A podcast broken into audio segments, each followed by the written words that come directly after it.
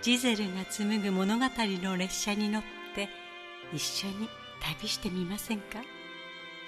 ジゼルのポッドキャスト「生き物語」にようこそ。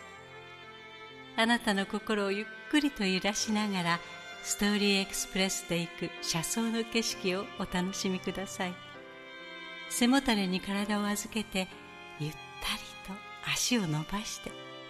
さあ用意はいいですか？それでは出発進行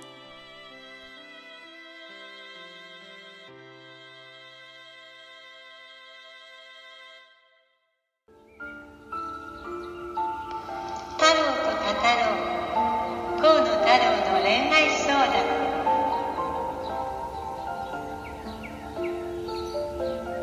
えーこんにちは、河野太郎です。略してコン太郎です。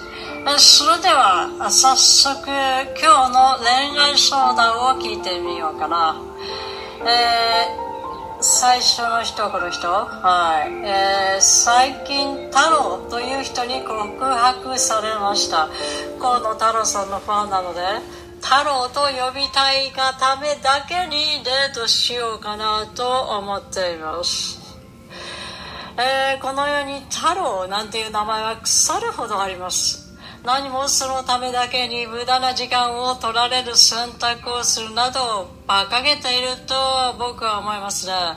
大体口がひん曲がってる太郎も僕の近くにいますが呼んでもまともに答えた試しがない。そのように思います。やめなと言いたいですね。はい次。うん？2年前に振られた人のことをどうしても忘れられません。どうやったら忘れられますか？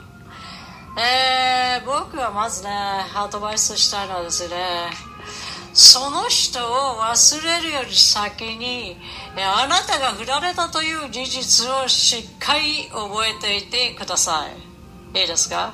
はい次。妻子のある人が好きになってしまいました。ああ、妻子のある人を好きになってしまいましたの方がいいですね、この場合ね。訂正しておきましょう。うん。どうしたらいいでしょうか。えー妻子のある人を好きになったのか、それとも妻子があるから好きになったのか、その点を深く考えてみましょう。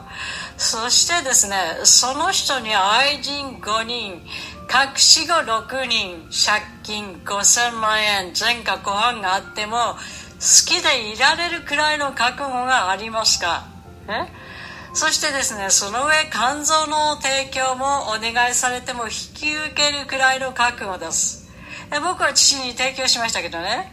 ええ妻子ある人との恋とは、そのくらいの腹をくくらないといけないということです。えー分かってもらえると嬉しいな。はい、今日はここまで。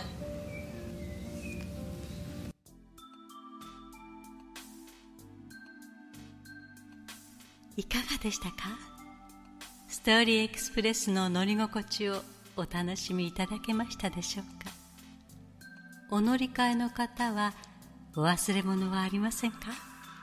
例えばこのエピソードを聞いたあなたの感想を Apple Podcast のレビューに書いてみる。とか。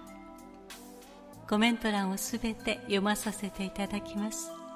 今後の番組の乗り心地を良いものにするためにあなたの感想をお待ちしています。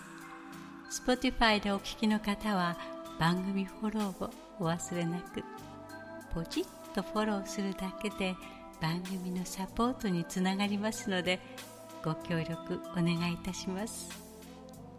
それでは次の生き物語の旅でまたお会いいたしましょう。ご案内は星野ジゼルでした。